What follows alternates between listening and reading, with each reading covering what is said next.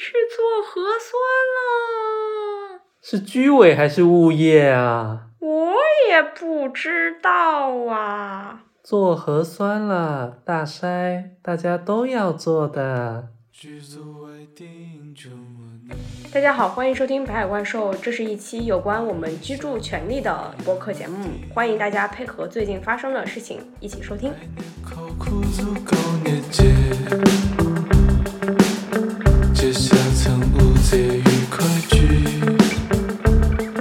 大家好，欢迎收听《北海怪兽》，我是润润，我是肉饼。嗯，肉饼，我们今天的节目是不是从一声狗叫开始的？汪汪汪！应该是观众席有狗叫吧，不要侮辱人。因为北海怪兽的制作费用比较低，我们没有办法制作什么狗叫的音效，大家就是自己想象一下就好。就是我们今晚在吃饭的时候，肉饼突然听到了一声狗叫，然后这个狗叫引起了他很多很多的回忆。我就想起了小时候，我大概是在上小学之前，我的老家。或者说我们那个时候叫做它叫老屋，它是在一条小河的边的，然后它有一个小院子啊，后面的小院子是接壤着那条河，然后更早些年九十年代的时候，就刚开始可以游泳，后来变成了只能洗衣服，再后来就呃，对，就是二十一世纪初的时候经历了一个比较脏的时刻，然后是这样子的一个房子，然后我们那个房子是一个三层的一个小屋，就是三层。全部都是我们的，然后前面有一个小的那种小广场的那种感觉，然后后面是有个小院子，然后奶奶会在那个小院子里种一些花，然后我非常印象深刻的是奶奶会种茉莉花，因为茉莉花一开的时候啊就非常的有茉莉花的花香，然后茉莉花也成为了我唯一一种认得它那个香型的那种花。听到那声狗叫的时候，我就想起来小时候我在那个老屋里的时候，晚上夜深人静的时候就会听到狗。狗吠就是狗吠，其实是从马路或者是从一个很遥远的地方传来的。但是我那个时候是睡在三层，会感觉会响彻到整个房子里。那个时候晚上，如果爸爸妈妈加班很晚都没有回家的话，我一个人在家的时候，我会特别特别的害怕，因为比如说楼下稍微有一点什么老鼠或者小猫经过的声音，我在楼上就会听得一清二楚，然后就会 毛骨悚然的那种感觉。这个是我，我我就想起了，哎，我我小时候住这样子的。家，然后后来我大概在小小学一年级的时候就搬到了我现在的这个家。其实这个家就是和我们现在城市里住的商品房是不太一样的，因为毕竟是农村嘛。对，它是农村自建房，对，农村自建房，然后它也是，嗯，需要从一楼走到六楼的，相当于它的格局，我可以给大家描述一下：一楼是一个进门的地方，然后但是因为一楼。没没有商用，因为我们还是有一个类似于小区一个小园子的概念，所以说这整整整片是没有商业的那个进驻的，所以说一楼我们就把它租出去当仓库了，然后只留下一个可以上楼的一个空间，然后二楼是客厅和厨房，三楼是我的卧室、我妈的卧室、一个客房和一个书房，然后四楼是呃我姐。的我我姐和我姐夫会过回来睡的一个卧室，然后另一边是打乒乓球的房间，然后五楼就是废弃，然后六楼 五楼就是杂物间，五楼是一片废墟，然后六楼就是呃也是杂物间，但是六楼外面是连着一个露台的，然后我们会在露台上晒衣服。哦，因为我爸觉得在楼下晒那衣服吧，他得不到充分的阳光。我爸是一个比较洁癖的人，所以说他就会把衣服拿到六楼去晒。但对我来说，这是一个非常没有必要的事情，因为上楼非常的累，就是你每天要从一楼走到六楼，又六楼走到一楼就收衣服的时候，然后每天都要上下跑好几趟。虽然也是有锻炼身体的功能吧，因为我们以前那个六楼还有一个功能就是麻将室。因为六楼有一个麻将桌，嗯，然后以前爸爸他们晚上喝的醉醺醺的回来的时候，还会带着一群醉醺醺的叔叔，嗯，然后他们就会呃六个人，呃不是六个人，不知道 n 个人谈笑风生，醉气醺醺的走到六楼，然后就开始六楼上就开始传来了那种哗啦哗啦的声音，然后就是通常是很晚嘛，因为小孩子都睡得比较早，然后我在睡房里的时候，我就会。听着。就是在被窝里听着楼上的麻将声，然后一边在心里咒骂：为什么还不睡觉？为什么那么吵？但是你会很明显的感知到，就是那个声音是从啊楼上传下来的。这种上下楼的这种空间的感知是，比如说下午就是上小学的时候，下午放学的时候，我和我姐姐就会一起躲在我爸的房、爸妈的房间里玩电脑。他他会打那个《天龙八部》，然后我就在那儿放哨，我就从窗户外面望出去，看看爸爸妈妈晚上回来了没有。如果回来了。就赶紧，我们就赶紧关电脑、关电视，然后装作什么都没有发生的样子。最好还要给那个主机降一下温。就会听着啊，远远处的一个摩托车的引擎声，那个熟悉的引擎声从远及近的传来了。啊，那个门铁拉门拉开的声音，然后接下去就是他们俩好像有点交谈的声音，然后呢就是拖鞋上楼的声音。就这些声音对我来说啊，都是那种记忆犹新那种感觉，因为你要。根据这些声音来判断，你到底应该什么时候开始装作在学习的样子。嗯，然后最后测评是之一人一桌一釜扇而已。对，其实都是假的，是吗？是口技啊，口技。就是你刚刚说这个，我是很有感觉的，就是很有同感的，因为我小时候也是在。爸妈的房间里面玩电脑游戏，也要听着我爸妈的那个摩托声。就他们回来，就是我要把。游戏赶紧关掉，然后呢，要给主机降降温。但是我就没你那么好，因为打游戏的是我，望风盯梢的人也是我。一个人不能分饰两角。对，我是个独生子女，所以我只能在那里一个人。就是我玩游戏的时候，都要竖起耳朵，要听到我爸的那个摩托声，然后穿过单元楼前面那个门的门洞的时候，那个门洞会把所有的摩托声混在一起，然后交织一下，然后再传进我的耳朵。我最厉害的。有一次，甚至是就是从我爸的摩托在那个街上都还在开，都还没开进我们单元楼的时候，我就在大街上那那么多摩托车里面辨认出对对对，所以我觉得小孩真的很奇妙，就是那个听觉跟空间的关系，就你一下子就能辨认出来这是我们家的摩托，我觉得这个是很奇怪的。然后你刚刚说到那个你们的农村的自建房哎的时候，我就让我想起我。小时候去我外婆家，就那个时候，我外婆家很像你住的第一个家，就进门是一个像天井，然后我们是叫外城，就是外面的一片小空地的那个意思。然后在这个四方形的小空地的一角呢，还有一口井。然后他们家那个时候就可能生活上面的用水还会打井水，然后吃的水就已经开始用那个自来水了。就会分开，我就记得我小时候去外婆家的时候，就会觉得很神奇。因为他们有有自己的一块地，而且能够在上面盖房子。然后小时候妈妈还跟我说过，他们是什么时候盖的这个房子？这个房子是在八十年代末的时候，妈妈已经参加了工作，然后外公又还没有退休，妈妈也还没有结婚。然后他就说，他们一家人盖这个房子的时候是要自己去拉板砖的。然后就外公拿了一辆大大的板车，那种木头的板车，然后拉了一车的板砖，一家人都在帮忙拉这个板砖。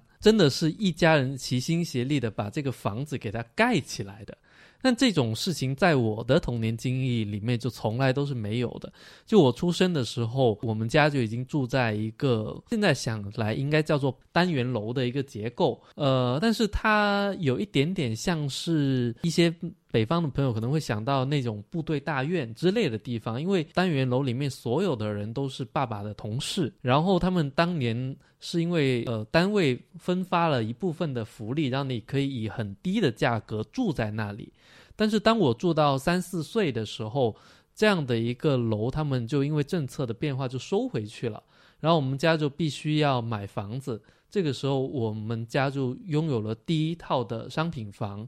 那从形态上面，其实它是很像的，就是我刚刚说的打游戏的时候住的那个家，就它的一个结构非常的简单，就是你一个门洞进来之后，一边是那些单车间，另外一边就是这个单单元楼。具体来说，只有一栋，然后有三条楼梯，嗯，这样子上上去就是一。就是一个长方形的这样的一个屋的感觉，对对对对对对对。那个时候没有任何什么物业，我们没有物业，然后只有呃门房阿伯，然后那个门房阿伯也是从乡下请过来的，呃，他经常都收不到他的钱，因为门房阿伯他要服务好那么多众口难调的这些房客，这个是不太可能的。总有一些人会因为各种琐事就跟阿伯起冲突，就要把他赶走，或者他就是不交那个。每个月什么十块钱的物业费？对对对对，就那个时候几乎没有什么物业的概念，只是说只有那个看门费。然后因为没有物业呢，那我们楼下其实是不会有人去打扫的。然后我常常年只会看到有一个很有意思的阿婆，她会在下面义务的打扫，因为而且她很闲，应该对她很闲。就是因为这种没有物业的情况，就会出现很多很多。我现在想起来很奇怪的问题，比如比如说我们是没有。感应的电灯的，也没有统一的那个楼道的灯，那这个时候大家就会自己安装自己的灯。所以在每一个每一层楼梯的转角都会有非常非常多各式各样的灯，那些电线就是盘根错杂的，每每一家每一户都会在那个楼梯间去装自己的灯。那为了省电，他们平时是不开的，只有当有客人的时候或者自己要行走的时候，他才会去开。然后比如说今晚要来客人了，然后他估摸着这个客人可能十五分钟后他就要到我家楼下，这个时候他就打开，然后一打开呢，整一栋楼就全部都亮起来了。然后等到这个客人走到他们家门口进去喝茶了，他就把这个灯关了。喝完茶，这个客人要走的时候，他就再把灯开着。然后他可能会在阳台盯着这个客人，看着他如果走出他们这个楼梯间了，他就又会把这个灯关掉。然后，然后另外一个印象就是我们过年的时候会在过年前夕组织一次大型的洗楼梯活动。哈。对，就是我们那栋楼大概有七八层这么高，然后，呃，可能大家就会撺掇起来，但那个时候也没有什么微信群，就是靠着这些妇女去口口相传，就说今晚洗楼梯啦，今晚洗楼梯啦，然后大家就说好，今晚洗楼梯，约定了，我们在八点的时候洗楼梯，然后到了七点。四十的时候，因为我们家是住二楼，那洗楼梯那必须要有水，那水呢肯定是水往低处流，所以那个水是要由最高层就第七就七层的那个住户他们开水，就拿一根水管就开始清扫，然后你就会听到楼上传来那塑料的拖把跟水泥地摩擦的那种声音，沙沙沙啊，沙沙沙，对，然后呢就会听到渐渐的有有那些水声。就渐渐的下来了，就哗啦哗啦，嗯嗯，然后那个水声渐渐的越大之后，你就会看到水从楼梯这样子流下来，然后大家就会说可以开始啦，因为我们是二楼，所以我们是最晚的，可以开始啦，然后就妈妈什么的，然后我也拿拿起那个扫把拖把就开始那里疯狂的搓那 那那就开始搓那条楼梯，啊大家搓完之后就好像完成了一件。很集体的义举一样，它只能是通过一个很自发的形式把大家嗯组织起来。然后我现在想想，这种洗楼梯的事情，在我搬了另外一个家之后就再也没有过，因为我们搬的那个家是一个正规的商品房。呃，它也不叫正规商品房，我觉得它就是有小区了。啊，有小区的概念了，是花园式小区。就那个时候，我的家乡就盖了很多很多的楼盘，然后他们一开始那个名字都非常正常，就叫“叉叉花园”。嗯，叉叉花园，叉叉园，叉叉花园。要上初中的时候搬到那个小区的，然后我一我一开始去的时候，我也觉得很很新奇，因为这样的一个小区，它居然里面种满了各种各样的植物。而且还是一些什么非亚热带植物、热带植物、赤道植物、亚马逊森林里才会出现的植物。对，就那些东西都是在你刚刚交房的时候，他们会活得很好。然后呢，那个物业也会把他们管理的特别好。很快，他们就因为水土不服而死掉。对，然后就是因为水土不服而渐渐消失的，还有小区里面的喷泉。哦，在一开始，他们永远都是开着的。然后小区里面，在那些呃花草丛中，还会藏着藏着一些音响。然后那些音响会假装成石头的样子，然后那个小区就给我一种哇，很神奇的感觉，像个公园。对，就会有点像个公园。然后呢，邻里之间的关系也就没有那么的像以前那个家那么亲密。扫厕所，对，因为扫楼梯了。对，因为我们会有那个物业人员来帮我们扫楼道的灯，也全部改成了感应的。邻里之间也不再有任何的这种亲密的联系了。对我来说更。更神奇的就是那段时间，我记得我在那边住的第一二年，我们吃晚饭的时候传来的并不是狗吠，嗯，而是保安的声音。嘿就在我们在吃晚饭的时候，然后我就会听到下面的保安，就是他们、呃怎么说？他们一开始制服还是相对来说比较整齐的，后来就已经有一点像皇军的那个样子了。哦啊，就是，然后呢，他他们可能是一些退伍军人，也有可能只是一些呃招募的外来工，嗯嗯，然后就会有一个保安队长，然后在我们的楼下，然后把他们集结起来，嗯然后就像在军训一样，立正，哦还要操练，对他们要操练，那就还要让他们喊口号，什么为客户服务，传销组织啊，哎，对，是有点那个意思的。然后就你住在那里，就好像是一个很安静的、很安全的这样的一个小区的环境了。你这么一说，我想起来前几天你跟我说那个新闻，哪个新闻啊？就是说那个小区有装了通风系统、嗯清嗯，风系统，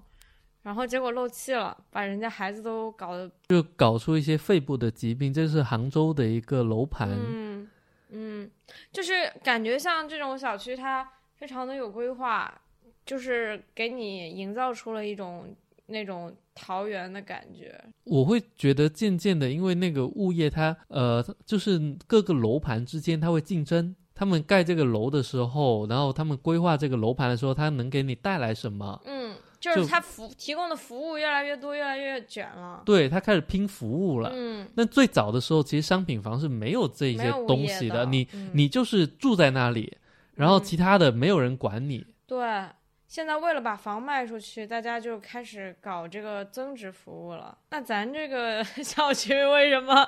啊，感觉物业永远都收不上钱？我突然想起来前几天的时候，有一个哎收物业的大爷，然后特别可怜。我那天下班回来的时候，我就看一个老头在楼下，他那种就着那个楼道的灯光，然后把他的那一个小本本。然后放在那个楼梯上，非常使劲的那个在看，然后我就经过他的时候，嗯，他还直勾勾的盯着我，当然不是一种色眯眯的盯着，就是一种盯着我，好像是 盯着物业费猎的感物觉，对对那种感觉，然后我就盯回去上楼了，然后结果我们晚上吃晚饭的时候，他就有人在敲门了，他就是说啪啪啪。收物业的，我就看了他一下，哎，这不就是我刚刚上来遇到的那个老头嘛？然后我就说，房东没说要收物业呀，因为我们这也是租的房子。他就说，那你也要给我呀，这个就是整栋楼都要收的呀。然后我就说，那隔壁隔壁房间那那边收了没啊？他就说，嗯，那边是自如自如租的，然后他们要先打个电话联系一下中介。我说，那你打电话去问房东吧。然后他就说。他就说你们得先给我，我就说房东没有跟我们说过要交物业的事情，我们签合同的时候也没有要交物业，所以说啊，你就去联系房东。他就蔫儿了，有点儿，我感觉其实人家虽然来收物业，但是也是个老实人。然后他就说那好吧，他就去啊，那我去联系房东，就这这种这种感觉，他就是也不是说会退让的那种感觉啊。然后他就问说：“那你告诉我房东电话号码。”然后我就说：“你没有吗？”然后他就说：“啊、没有啊，你给我说。”然后我们就找出房东电话号码给他了，然后就狠狠的关上了门。然后我就觉得也挺惨的。然后随后我们就是有一个楼的群嘛，然后就我们的群里有一个比较见义勇为，一直以来非常见义勇为的一个类似于楼长一样的领军人物，他就说：“大家不要轻易的交物业啊！”我们楼下那个一楼那个灯坏了，然后晚上黑漆漆的，就很容易那个老人不安全。什么时候物业把我们这个事情解决了，我们再再说。还有就是还有什么事情啊？还有就是楼道太脏了，杂物堆堆乱，没有人打扫，这个也是物业应该干的事情，物业也没有干，他不给我们干，我们就不交物业费。然后大家要团结一心。然后他在群里发了这个之后，我就嗯竖起了三个大 拇指。就你说的这个，让我想起了我们家住那个小区的时候，其实还发生过一个事情，就那个小区当时盖房子的那个进度慢了。然后是有一点违约了，然后在那个年代，那些房地产开发商他就想赖账，就按道理他迟就太迟交房，他是应该赔付给我们一些违约金的。然后那个时候，大家在那个小地方法律意识相对也比较薄弱。然后是爸爸，爸爸呢团结了一大堆的那些业主，然后就共同行动，就拒绝让这个房地产开发商鱼肉，然后跟他们谈谈的时候就会谈得非常的僵。然后他们就会仗势欺人，然后最后爸爸就说：“好啊，那走啊，去信访，集体走到那个区政府的信访办，信访办接待了他们，是一个官员。然后那个官员了解了情况之后，其实政府当时的政府他们是一点都不想理这些事情的，他们是觉得你这些上来找麻烦呢，对你这些老板给我惹麻烦了。然后他就直接一个电话把那个老板叫过来，就说这些人你要带回去。”你要把他们的问题解决，不要再让他们来这里，因为这会影响那个政府的政绩吧，因为是一个社会不不安定的因素。然后最后我们就都拿到了那个违约金，然后也因为这件事情，我们在住进这个小区之前就已经认识了很多的住户，然后那些人呢也因为跟着爸爸闹，就拿到了钱。所以他们对爸爸会比较的尊重，对对对对，就是因为当时有当时这样的一个小区里面的一些住户有很多，其实是一些个体户，然后他们可能是是从乡下的一个自建房，然后搬到了对城市的这种商品房，对，所以他们对于这一套对对于业主跟这个物业之间的这种扯皮，他们是不太。擅长的，嗯，这还挺有意思。这让我想起了去年我在那个在上海的那个安福路那边关注过的一个高档的小区，就是啊汇贤居，其实就在那个乌鲁木齐中路上啊贵的小区吧，就是在上海寸金寸土的一个地方。其实里面住的都是要么就是有钱人，要么就是外国人，有钱的外国人。足以不重要，只要有钱。对。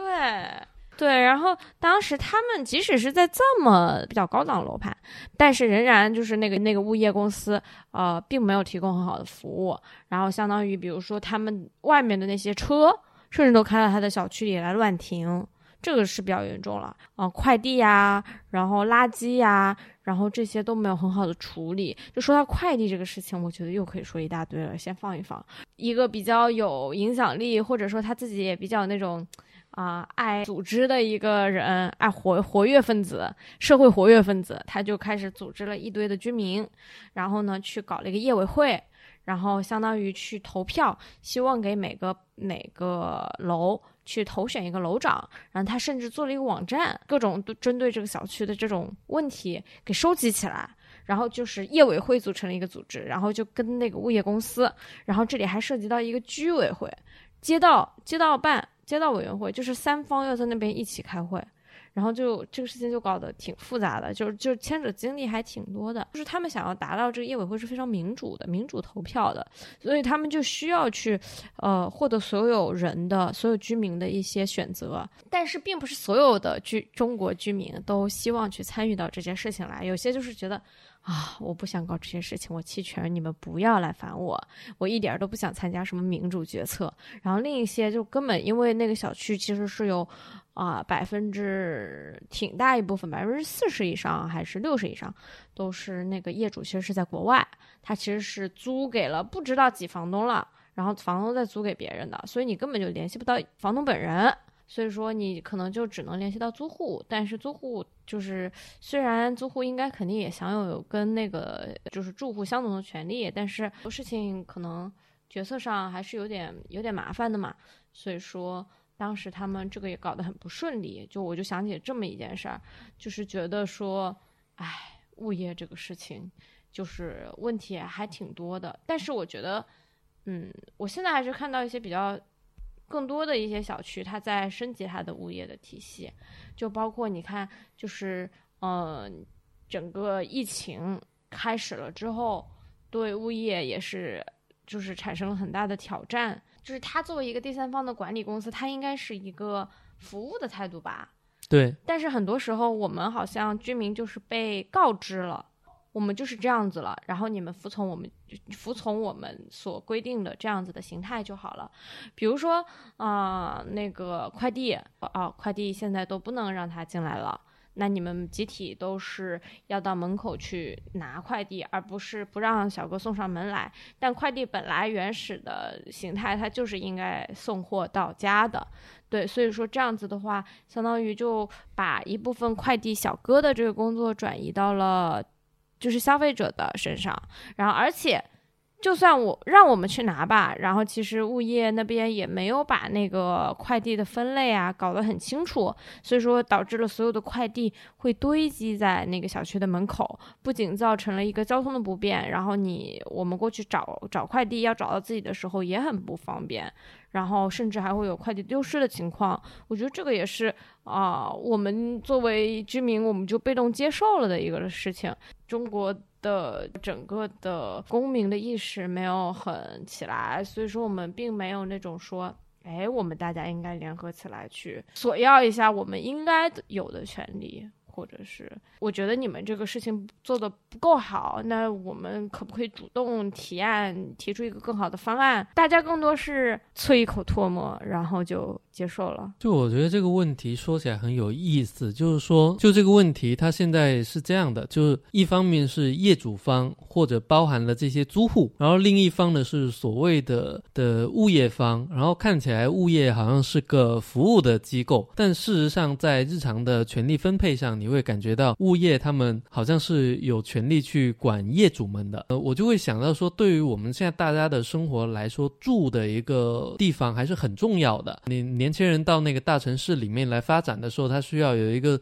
租的房间，但是我们究竟能为我们的租房去去付出多少的时间跟精力来参与到这种所谓的对嗯。的或或者说权利的争取之中，我觉得这真的是一个很复杂的问题。就比如说你租这个房子，你对很多上班族来说，你就是为了晚上有一个睡觉的地方，有一个让你休憩的地方。那如果你下班已经到家九点半十点，然后这个时候他们还要成立业委会，然后你还要开会，你只会觉得啊这个很烦。对所以要参与到这个事情上面，首先是需要有一个时间成本的。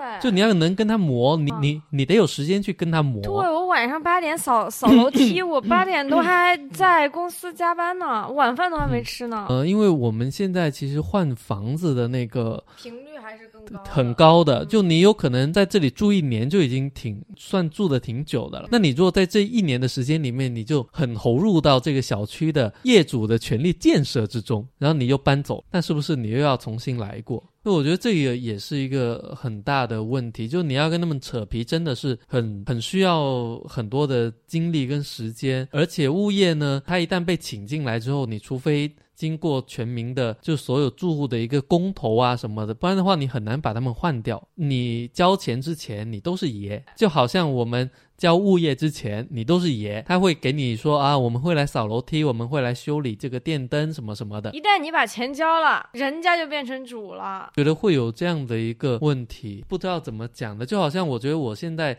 作为一个租户，我住在这里，然后你让我花很多的时间去参与这个权力的斗争，我觉得虽然我算是有一点时间，我也不太愿意做这件事情。这其中涉及到一个很明显的身份问题。因为我们现在住的这个地方，在上海的概念里面，是不是应该叫做老公屋？工人新村，嗯、我们现在住的是原来那个一个老的工厂的一个就是员工宿舍，它应该是他们集体的分房，集体分房。对，嗯盖成了这样的一个新村。它最主要的一些人还是跟这个单位是有一定关系的，而且住了很多的上海本地人。那我自己我不是上海人，然后他们平时在。交流的时候，我发现那个用上海话的频率是很高的，有权利去跟这呃有时间去跟这些物业掰扯的，一般都是退了休的。爷爷奶奶们，然后他们聚在一起，他们肯定是用上海话的。对，那这个时候，我如果凑过去，我哪怕有一些什么法律知识啦，或或者我有一些想法，其实，在语言上面，我就会感觉无到，法沟通。对，你会觉得自己是个外人。所以，我觉得这个问题，它其实就是一个人际之间交往的一个政治的问题，哦身份政治。没错，而且这个事情很客观，也很难去解决。嗯，就除非你这个小区的，就是这个呃，就是抑制性要达到一定的高度，就是你的外地人浓度要达到一定量了之后，可能大家会才会说用普通普通话去交流。所以就是上海本地人居多的话，那我们这些外地来的人永远都会是边缘人。对对对，嗯因为我觉得我们现在住的这个地方就很像我小时候住的那个单元楼那样的地方，就是它主体是以本地人居住，然后呢又没有真正的物业管理。就你刚刚说的那个收物业的阿伯，在我看来，他那个那个样子啊，包括他那个就很像我们小时候看到那个看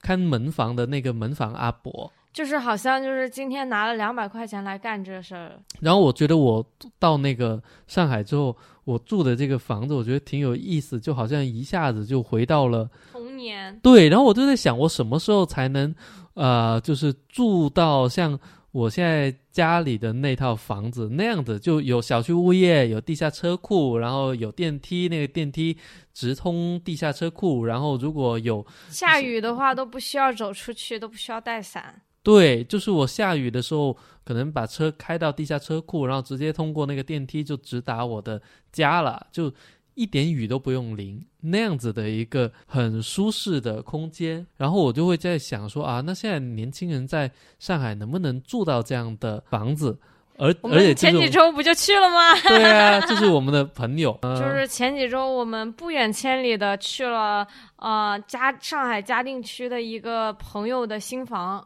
对他们在那边新买了一套房子，然后装修好了，就是入住了，已经非常美满温馨的一个新小区。这也是我人生中第一次去嘉定区，就是。作为一个生活在徐汇市中心的人，我还是非常对自己有一个自豪感的。但是呢，闻到了那个嘉定的香味，就是去他们家之后，对啊，那个房价就很香。就这个东西它是你的，这个房子它是你的，这个也也很香。然后是一种拥有感。像我们现在租房的话，我们对这个空间，我们是永远都会有一种感觉，就是说我可能随时都要离开。对，所以当我置办什么家具的时候，总是带着一种犹犹豫豫的。最后置办出来的家具总是带着一种，不是没有钱啊，好吧，也是没有钱，不是没有钱，但是呢，你有钱你去买房啊。对呀、但是你置办出来的家具，你不会买那种特别厚重的。呃，很昂贵的，很难搬的，因为你觉得你在这个地方，你迟早都要搬，然后这些东西到要搬的那一天都会变成很大的累赘。但如果你有一个家的话，这个问题好像可以解决。但是如果是在大城市，年轻人要有一个家，就会有另外一个问题。当我如果想买房子的话，可能大部分人都只能买在像嘉定这样的市郊。然后你可能家里就会布置的很好，很多东西都可以用很久，然后你对这个空间有一种很强的家的感觉。其实现在一旦新的年轻人，他们其实还是会倾注蛮多的心血在这个家的装修上，对会尽量从呃硬装到软装，就是自己比较心水的那个款式，不会说像老一辈他可能就是统一的，就是就是就是一个一个一个四面墙刷，白，对统一的装修风格，就是可能就是赶潮流的。现在的嗯年轻人感觉还是比较有，会根据自己的需求去做，然后我整在整体的家居上也会比较用心的去挑选。对，然后现在整体的装修水平肯定是也有一个非常大的提升嘛，所以说整个家还是比较比较漂亮的。包括现在的很多的，就是家可能会装一些智能系统啊，就那种按键一按，窗帘自动开关啊，监控啊，还还挺舒服的，就是会。就是会把家变得越来越舒服的感觉，嗯，但是当家越来越舒服的时候，你就越来越不想出去，尤其是嗯当你的家其实离市中心有一个多小时的路程的时候，大部分的活动你也知道，就都会在市区。来举行，包括有很多的那种文化的活动，什么都会在那那边，然后就感觉市郊是年轻人居住的地方，但是它没有太多的相配套的活动，然后家又很舒服。这个时候呢，周末你根本就不想出去，所以我就想到我们呃上周去见的那个博主，他要在上海买房子的时候，他就意识到了一个问题，就他他当时因为租房租在市中心所能享受的。关于上海的大城市的嗯对这些好处，事实上全部都不属于他，嗯因为他只能买到一个。在城郊的房子，而买在城郊的房子就意味着他告别大城市很多的这种好像多姿多彩的生活一样。就你周末的时候，你不会想再搭两个小时的地铁回到市区，就为了参加一个一个半小时的活动。太累了。对，就太累了。那可是当我们都已经住到那么远的时候，我们究竟是我们哪个部分住在上海了呢？所以你不是住在上海，是住在嘉定，那些住在北京昌平的，事实上就是住在昌平。不是住在北京。所以你羡慕吗？因为 那确实是你想象中、记忆中的那种花园小区的模样，就是车可以开到地下车库，坐直梯可以直接进到家门口。现在对于买房子这个事情，一是没有钱，二是没有钱，三还是没有钱啊？不是，要说一点比较严肃的事情。就我觉得我现在对买房子这个事情，因为我前段时间看了那个房价，不是看了弗兰西斯福山，就是我在想说，诶，它里面谈到一个问题，就是产权的问题。就我们大家可能以前在那个近现代史的课本上面都会学到嘛。那说我们的清朝结束之后啊，那孙中山就提出了三民主义，但是他作为一个资产阶级的一个方案，那很重要的一个点就是他依旧是承认土地的私有制的。嗯，也就是说，你可以买一块地，买完这块地呢，这块地就是你的了，它不是国家的。然后这个时候，你可以对这块地做任何你想做的事情。是的，听起来很奇怪。四九年之后，我们的政权发生了一个呃变革的时候，其实我们的土地政策也发生了改变的。我们现在是认为土地都是国有的，是公有的，土地所有制。所以我们在买房子或者农村在分土地的时候，它其实都是一个不完整的产权，它是你的，但它但你只有拥有使用权，其实这个东西并不归属于你。法律的规定上，它就是这样。你有，比如说我们的商品房是有七十年的这个产权，那在这七十年里面，你可以拿它来交易，你也可以拿它来居住，你可以使用嘛，就它归你所有。但是事实上，如果那个所真正所有的人想要把它夺走的话，是随时可以拿走的。对，它是它是不完全的，可能七八年前吧，那个时候爆发过一个讨论，就关于说七十年的产权到期了之后怎么办？难道把它收回吗？嗯，续费，续费，对，就是说你可以续费。我们现在盖的这个房子，基本还是可以维持个七十年吧。那这个时候呢，可能第一任的房主他去世了之后，会通过继承，然后会到第二任的那个房主的手上。如果旧城改造。这个东西他要拆了，那怎么样？是白拆吗？还是会给一些钱呢？形成了一个问题。所以我觉得当年那个七十年的这个方案，事实上它是一个，我觉得它有它的时代背景，它是一个在改革开放的大背景下面，对土地、对于呃商品房做的这么一个法律的政策的规定。事实上，他们当年应该也是摸着石头去过河的，他们就是把这个期限定的久一点，那就已经不会是这一代人碰到的问题。嗯，但事实上，这可能是我们将来要碰到的问题。因为这样子，我就会在想说，哦，那既然你买这个房子，这个房子虽然在我这里，它似乎是我的，毕竟二十岁就买一套房的年轻人也不是很多。那七十年，然后他要活过九十岁，他会才会看到自己买的房子可能不是他的。嗯，那大部分人呢，其实都买这套房子之后。你是看不到这个政策的截止日期的时候的对啊，所以它也可以算是安全的吧。对，啊，它也就按福山的话说，它叫做足够的产权。但是在我的心里，我始终都会觉得，哎，好像足足够，但它不是完全的，就还是差那么一点。然后我花了好多好多的钱，嗯甚至是预支了我未来三十年、四十年的这么一个收入，嗯，然后负债变称为房奴。嗯，然后我去买一个小房子，然后这个房子呢，我也不知道他们怎么样，然后它也不完全是你的，我就会觉得是不是有一点亏？因为哪一天他如果说我们来重新分房呢，这个事情六七十年前其实它也是发生过的。嗯嗯，就是你也不知道政策会怎么变。而且，但是我仍然是觉得大家，我仍然是觉得大家其实还是，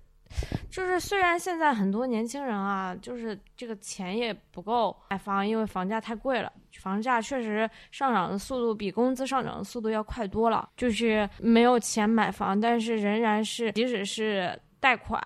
预支自己的收入，还是说从父母那边拿钱，也还是以要买房为一个呃目标的。就是我感觉人好像不知道是除了社会那种从众的那一部分，或者传统的那一部分，人是不是有一个还是希望有一个啊、嗯我对，拥有自己的房子的那种原始冲动，需要有一个固定居所的这种。因为我真的觉得，呃，喜欢那种到处流浪的人应该还还是非常少的。大部分的人是不是还是喜欢，就是有一个安营扎寨的感觉？就包括我们去野外啊、去看那公园里啊，到处都是人搭帐篷露营。周末的时候，大家为什么不就不能在草地上游牧，非要在外面搭帐篷呢？就是其实搭个帐篷，或者说呃铺一块野餐垫，其实也是为自己去划出了一个领地，然后我的东西可以放在上面，我可以在上面休息，然后别的人不能进来。我觉得也也是有一种这种哎领地的感觉，我有一个固定居所的感觉。整个城镇化也是让大家去有更多这种拥有自己住房的一种意识了。但虽然就是在这个真正的这个深挖产权背后，它可能不属于我们自己，但是我们还是有这个冲动去买房。我好像是感觉是这样子。我觉得与你说的这种原始的冲动相对，我感觉到的是一种很实在的态度。就比如说，你随时可能被房东赶走，你就要搬家，或者你因为各种各样的事情，你总是可能要搬家。然后你一搬家呢，就意味着很多东西的打包，然后呢，在那边要重新的规制，这个很浪费时间，而且你做完之后。